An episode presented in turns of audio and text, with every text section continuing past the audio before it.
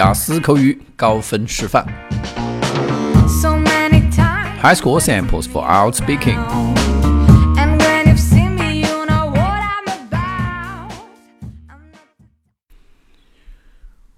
What are some jobs that do not need imagination? Well, it is actually quite hard to think of some jobs like this nowadays because our society has evolved to a level that intelligence power is much more important than labor power, but that doesn't mean labor jobs have disappeared. The first occupation that pops into my head is typists, who only need to type the written documents with a computer, not knowing what they actually mean. Postmen also do not need that much imagination. They just need to deliver the mails or packages according to the addresses.